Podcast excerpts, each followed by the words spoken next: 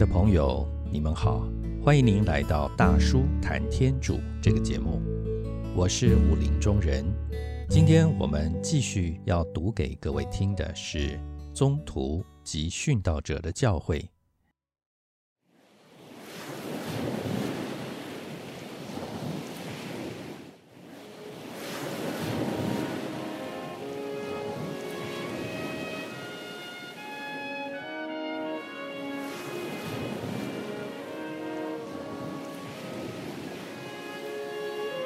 宗徒及殉道者的教诲，第一章：救恩来自犹太人。第四节：集体生活。我们如果想认识基督圣教初期传播的时候，在那个时候的传教状况，明了传播福音的最初团体的生活，心经。供给了我们一部最重要的文献，那就是《宗徒大事录》。在《宗徒大事录》里，是在新教成立后最短的期间内，也就是在公元六十年到六十四年之间所写成的《宗徒大事录》记载的事件。作者虽然没有全部亲眼看见，但是可以利用口传的方法采访最详实可靠的资料，因此《中途大事录》却是一部独一无二的、最有价值的圣教历史文献。这书的记述方法相当不完备，一方面是因为作者。虽然力求做忠实的报道，但是他无法知悉或是搜集一切的事实。另一方面，由于作者的出身和社会关系，使他不考究整个教会组织，而只着眼于某一个教会领袖的个人行动。此外，像其他初期圣教会的著作一样，作者的主要目的。在于激励读者的信仰，丝毫没有考虑到满足历史家的好奇心。然而，在激励信仰的角度看来，那也便是作者所采的立场。这本著作确实对耶稣的教会提供了无可比拟的有力证据，使人读了不能不深受感动。当然，福音所描写的。直接由耶稣身上发出的奇妙神光，在中途大师路上是找不到的。全本书的记述使我们感到，耶稣升天以后，师傅的席位已经空了。因此，我们应该指出，中途大师录固然是一本默启的书，执笔者却也是一个普通的人。而且其中所述的又都是人的行为，所以很具有感动人的力量。试问，在别的文献中，能不能找到一个更亲切、更富于热情的基督圣教会的形象吗？这个教会能不受人类至高的束缚，在我们软弱的本性中，努力促成天主的国在世上实现？这是一件多么动人的历史事实啊！初期教会信徒的确实人数，我们无法知道。圣路加在中途大事录中指出，共有一百二十人。圣保禄说有五百人曾看见复活后的耶稣。可是这些资料是关于基督死后最初数星期内的信徒人数。我们不能证明这个数字也包括初期教会的全体信徒人数在内。中途大事录里记载，博多禄首次演讲发表之后，一次同时有三千人加入了新教，稍后信友的数目达五千人。根据这些资料，我们有理由相信，公元三十五年或是三十七年的时代，耶路撒冷信友的人数约在数千人之谱。当然，这数字和当时圣城的总人口相比，还是极其微小的。关于初期教会的组织，人们也只能获得一个大略的概念。信徒们当然有一种组织，因为任何人类的事业都不能没有组织，而且基督圣教在物质领域的成功，证明。它是遵循历史公律而成长的。这条历史公律便是：任何运动的发展，应该有组织严密的工作人员，有领导原则，有行动方针。这一切更应该与理论相配合、相结合成一体。事实上，这种组织，耶稣在世的时候。早已给予了他的门徒们，因为假如我们仔细的阅读福音，便不难发现，耶稣在世，他主要的工作之一，就是将他的门徒组织起来，训练他们，而这种组织和训练工作，一直到今天还在继续。将士为人的天主圣子。充分明了，他的事业必须托付给一个有组织的团体，才能继续下去，才能垂青永久。在初期教会中，我们不难看到耶稣亲自创立的各种制度的基础。首先，我们感到，在初期教会中，宗徒们，也就是耶稣的第一批证人。他亲自指定的人员，很自然的享有了极大的权利。十二宗徒的人数，那是耶稣亲自规定的数目，也具有很重要的意义。所以，当大家一听到尤达斯自杀身死的消息之后，虽然那时候圣神还未降临，博多禄。便要求立即公推一位继任者来补足十二中途的数目。于是众人推举了两位候选人，圣神借着抽签的方法指定由马蒂亚当选。其次，在十二位中途中间，博多禄高占首位。推选尤达斯的继任时。固然由他主持一切，在其他别的事物上也同样是如此，一切都由他主动，他的意见是有力量的，能够拘束大众的。除他以外，只有戴伯德的儿子若望，有时稍能与他分庭抗礼。我们知道博多禄的领导地位。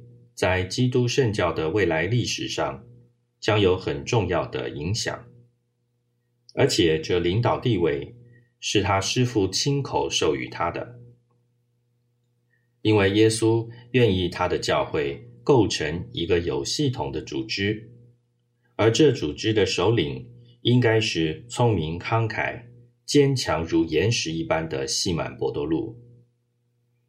那就说。在这磐石上，我将建立我的教会。在中途的周围，一定还有一批助手，左里元，也就是第二流的中途。我们知道，由于信徒人数不断增加，耶稣第二年传教时，已亲自建立了七十人或七十二人的门徒团体。如今那批中途的助手，是否就属于当时耶稣亲自建立的门徒团体呢？他们是否就是日后各地教会长老的前身？他们的地位如何？这些问题现在都无法获得详细的解答。呃，人们也会感到，在宗徒团体的权力之外，在耶路撒冷教会中，或许在一个不同的角度上，另一批人也掌握着相当的权力。其中最著名的是雅各伯，称为主的弟兄，就是耶稣的堂兄弟。基督圣教第一位历史家欧瑟伯，在第四世纪的时候，对于这些古老的史实，收集了若干尚未被福音及宗徒大事录记述的资料。在下面一段文字内，他特别强调这位神圣人物，也就是雅各伯的任务。雅各伯不喝酒，也不喝任何含酒精的饮料。不吃任何有生命的东西，因为他常常跪地做长祷，膝上的皮坚厚如骆驼。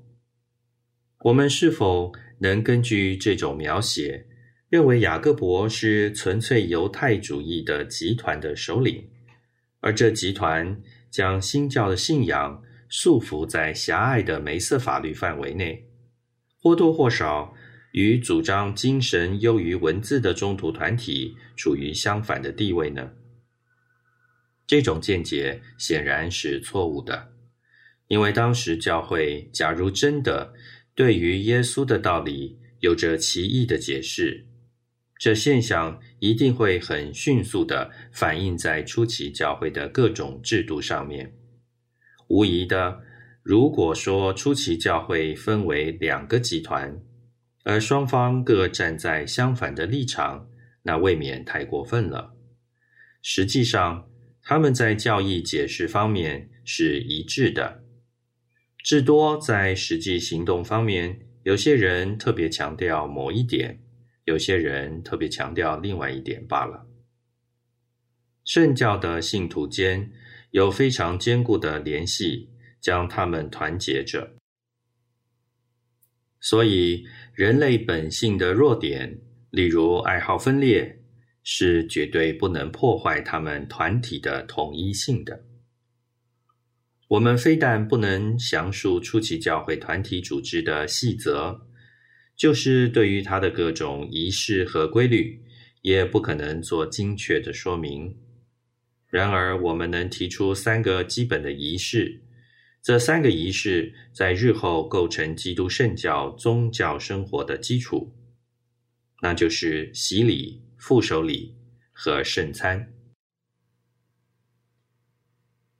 关于洗礼，宗徒大事录和圣保禄的书信都一致公认是初期教会的必要仪式。一切新教友在入教时必须履行洗礼。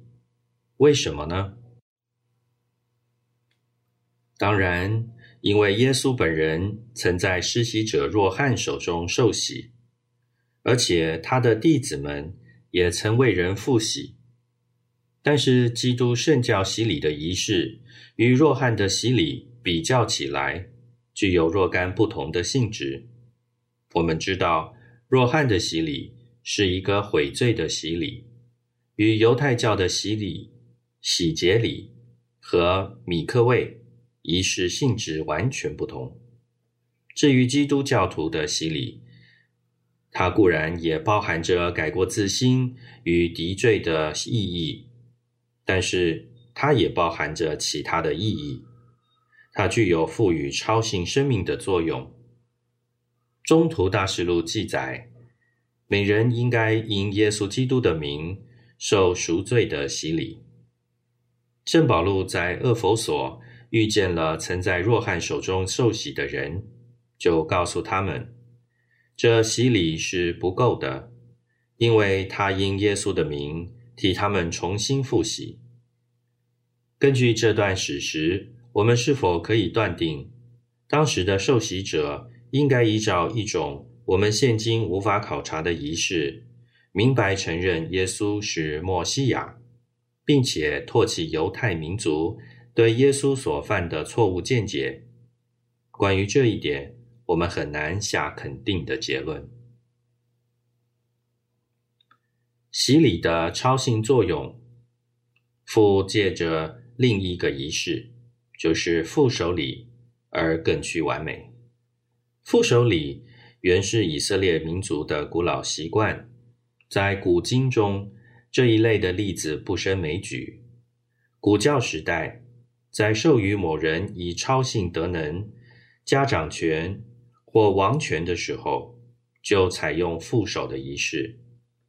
耶稣也常用这个仪式。勒农以为这是耶路撒冷教会的主要是盛事，这种见解似嫌过分。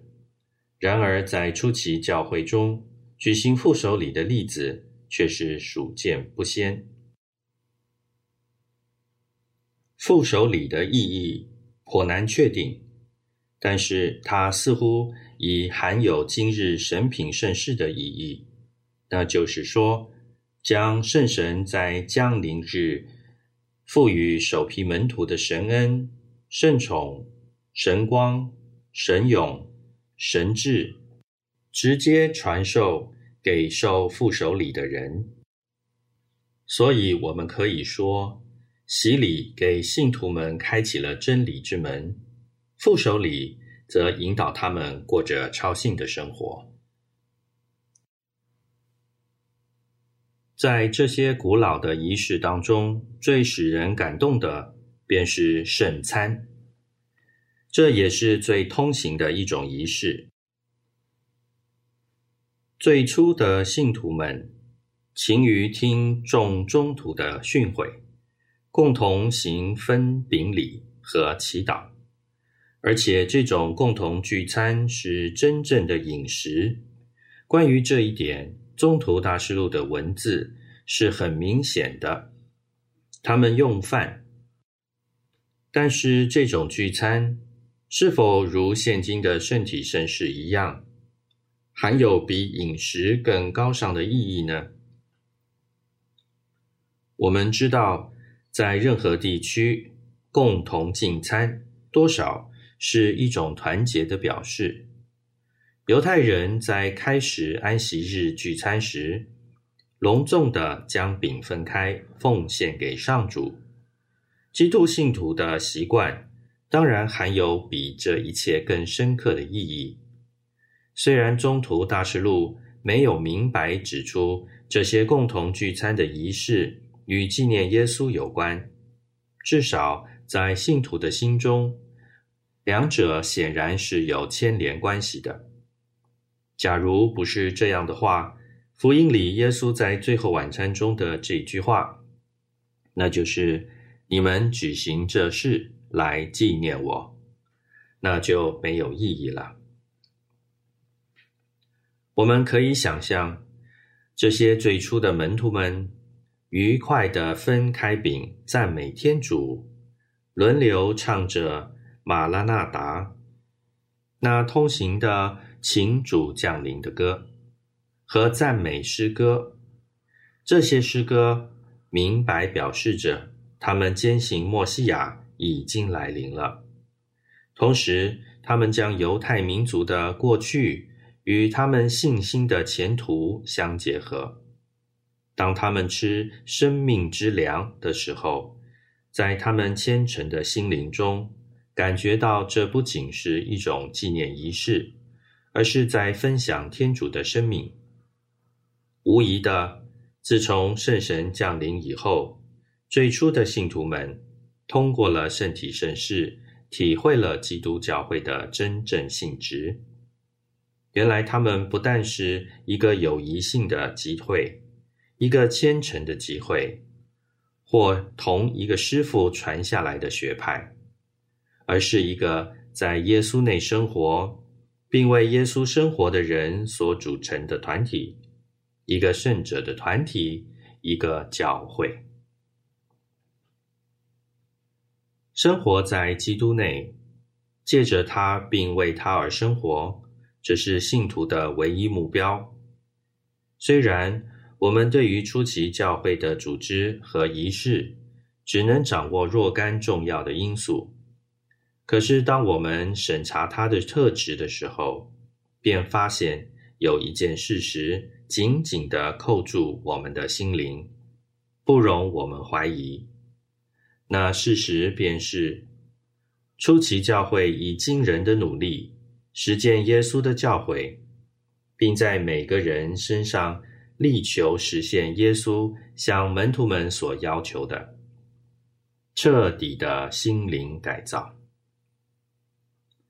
中途大师录一再以美丽的词句描写这种慷慨和热忱的心理。心灵的喜悦与淳朴在各处传播着，信友都是一心一意的。人们真正的实行博多禄在他第一封书信中所称赞的那种温柔而谦卑的爱德，那种兄弟的友爱。这些描述绝对不是诗歌体的夸大描写。而是事实的描述。关于这一点，我们不妨想一想：既然《中途大师录》的作者同时将初期教会的阴暗面、人类本性偶尔表现的种种弱点和罪恶，信笔直书，毫不掩饰，这便是一个很好的证明，证明上述各种褒扬的字句也都是事实。绝非渲染、夸大、过甚其词的描写。基督还在那里，他离他们很近。初期教会的领导人物中，很多过去都和耶稣有来往。他们向别人追溯着个人的回忆，例如耶稣在提比耶里亚湖，在群众中。在圣殿的廊院讲道的时候，他们所看到或听到的一切，现在都可以向众人来叙述。这样，有关耶稣一生事迹的资料都收集起来，编成固定的教义，在未曾用文字写出和撰著福音以前，就用口传的方法传播。人们都感到师傅继续居住在他们的心灵深处，如同马德勒纳和厄马乌的门徒一样。个人都怀着激动的信念与令人感动的热情，在内心有着这种感觉，那就是主啊，请留在我们中间吧，师傅在这里。于是，一种强烈的内修生活表现出来了。人人竟向圣德的道路迈步前进，天主的恩宠到处都开花结实，灵机奇迹到处都是。耶稣曾亲口说过：“谁信我，活水的河流要从他怀中涌出。”这句诺言不断的实现着。由于以色列民族对末日胜利的期待。很巧妙的与这些现象相结合，人们不禁自问：墨西亚荣耀来临的日子是否已经近了？他是否将在可怖的景象中，在天上的云彩中重现呢？时候已经到了，聪明的童女们应该查看他们的灯油是否足够，准备来迎接新郎了。基于有爱的精神和若干人对于世界末日即将到来的信念，初期教会时代产生了一件极重要的事机。中途大事录记载，众人将一切所有的财产放在一起，有田地房产的把它们卖掉，将卖得的钱拿来放在中途的脚前，按照个人的需要，大家分派。这样，耶稣对那位富家子弟说的训言，那就是变卖你一切所有的，施给穷人，你在天上将有宝藏。这在初期教会中便普遍的被采用着。那位别名巴尔纳伯的若色的慷慨榜样，具有模范的作用，尤为人津津乐道。同时，圣经也记述一对不诚实夫妇的可怖故事。亚纳尼亚和塞菲拉夫妇两人，妄图欺瞒神神，隐匿了一部分的地价，假装将全部财产献出。实际上，他们并没有必须献出全部的财产的义务。于是，天主的公义先后降罚了他们两人。这种同财共居的生活，虽然非任何法律命令所强迫，至少在当时是非常流行的。在那时候，“基督博爱”这一词并不是一句空话，而是以行动来实践的。以上是初期教会的一幅图画，这幅动人的图画将世世代代铭刻在圣教会的传统中，成为一种典型，供后人敬仰、赞赏。第五节。我们不能对这些事保持缄默。随着基督徒团体的发展，很多问题不久便发生了。首先是基督信徒和犹太社会，而我们不要忘记，这些信徒在种族方面来说是隶属于犹太社会的。这两者的关系，初期信徒继续受着古教。托拉经的传统统治已经如上所述了。耶稣自己不也曾声明过，他不是到世上来废除法律，而是来完成它。他不是也曾说过，法律上的一点一画都不能废去。这些信徒对犹太人传统的祈祷与圣殿的仪式很注意，很热心。他们甚至比一般以色列人更热心。这种举动原然是很自然的。由于他们确信墨西亚时代已经来临，这信念鼓舞着他们的心，使他们更为接近天主了。可是不知不觉中，在这些信徒与别的犹太人间画了一道鸿沟。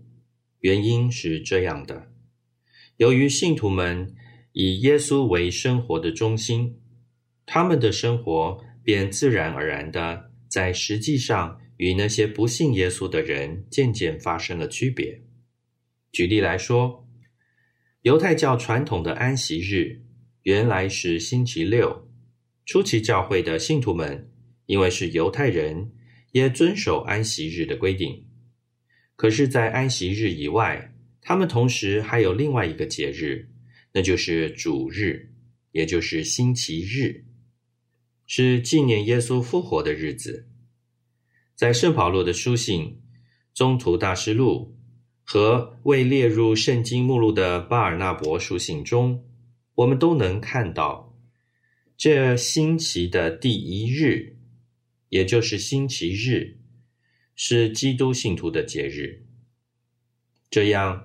两个同样神圣的节日互争着首位，到了后来，新教的主日终于战胜了古教的安息日。这些事实指出，初期信友非但很清楚的感觉到，同时也对外表示着，他们与一般犹太人是截然不同的。这些举止态度的差异。在一个像犹太人那样最讲究形式的民族当中，这一类的例子当然是很容易找到的。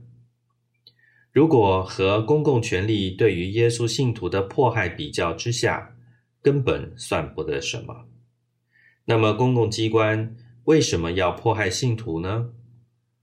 在犹太人眼光中，假如这一小批狂热的分子，除了顽固的保守他们的传统习惯以外，不做任何对外的活动，宗教机关还能袖手旁观，不加干涉。但是，自从基督信徒发动了他们的对外宣传，而这种宣传又很有成功可能的时候，宗教机关不能不开始提高警觉。依照犹太人的看法，由于新教分子承认耶稣是墨西亚，他们便在反抗天主、反抗梅瑟法律。因为这团体的首领，也就是耶稣，是以一种异常严重的罪名被控告的，经过一种绝对合法的审判程序，被宗教法院判处死刑。他们的主张更是荒诞无稽的，因为墨西亚时代的辉煌胜利并没有发生，罗马占领军队继续屯驻在圣城安多尼亚城堡的之内，以色列始终没有恢复他的光荣。可是，除了这些罪名以外，基督信徒还犯了一个最严重的罪，那便是。他们直接的损害了犹太民族的自尊心，伤害民族的自尊心，原是一种最容易激起人民反感的事。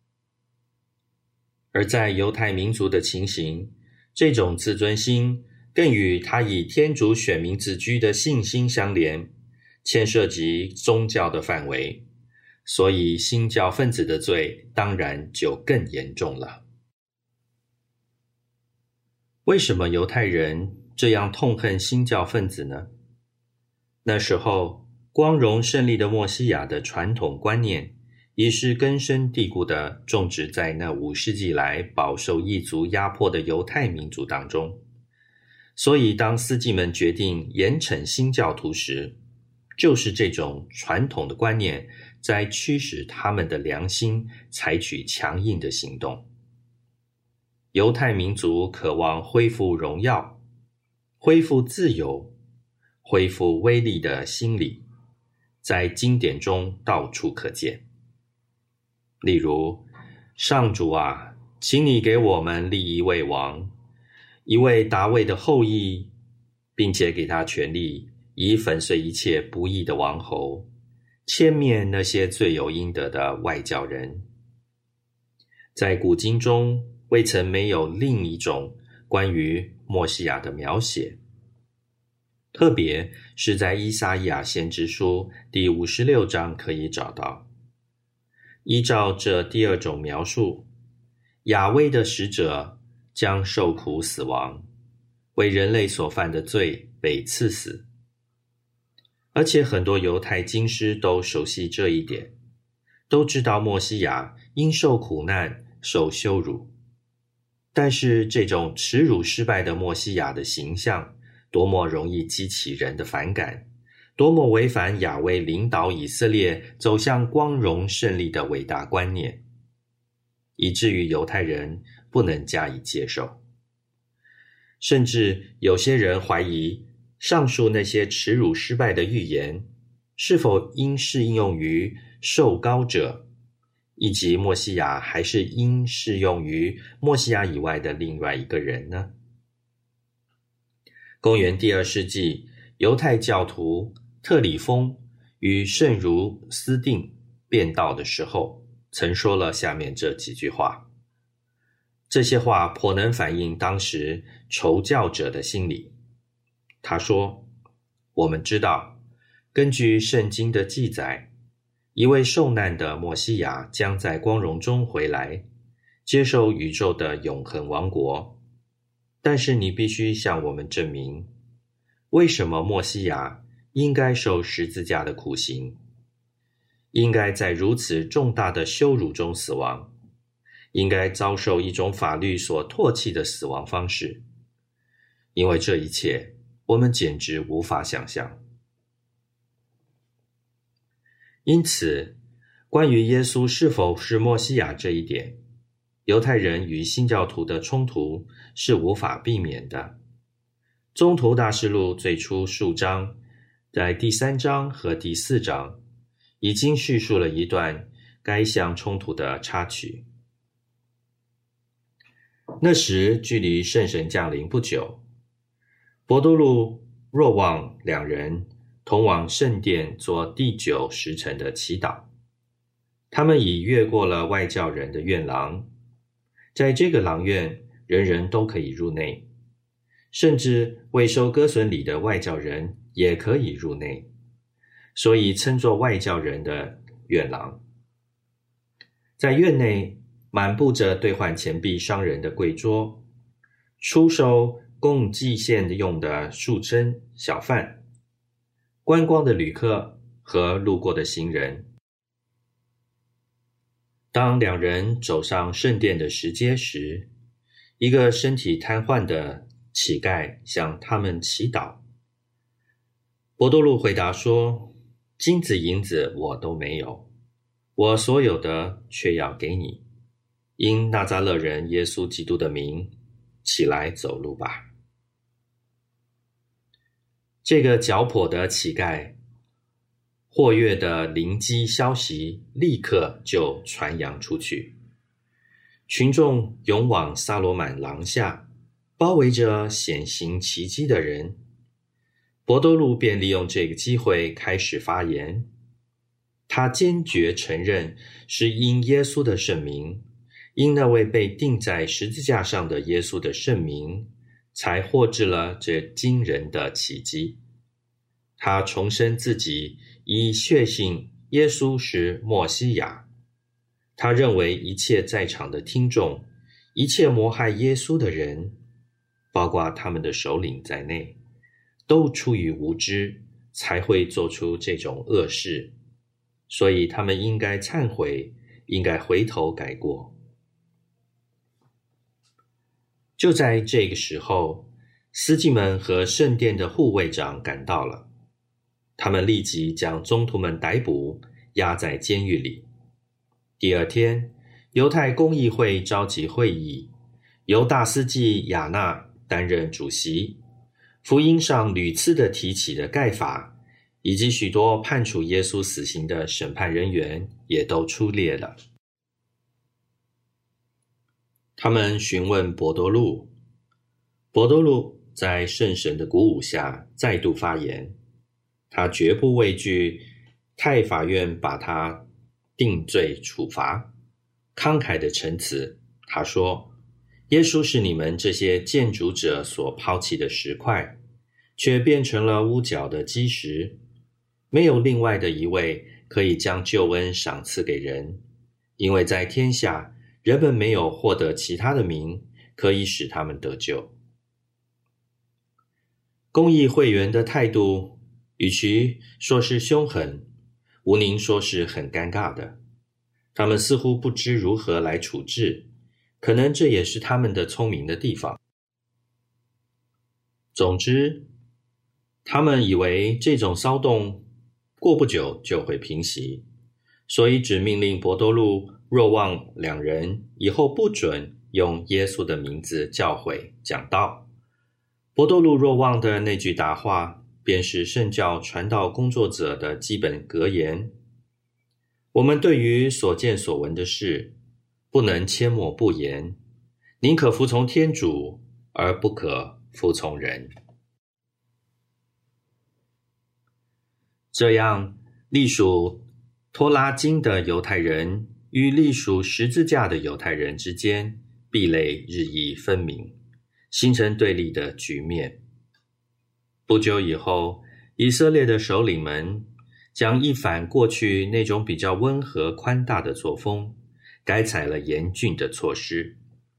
博多禄、若望两人就曾亲身经历这种严峻的措施。当他们重新宣扬福音而被捕下狱的时候，他们受到了鞭刑。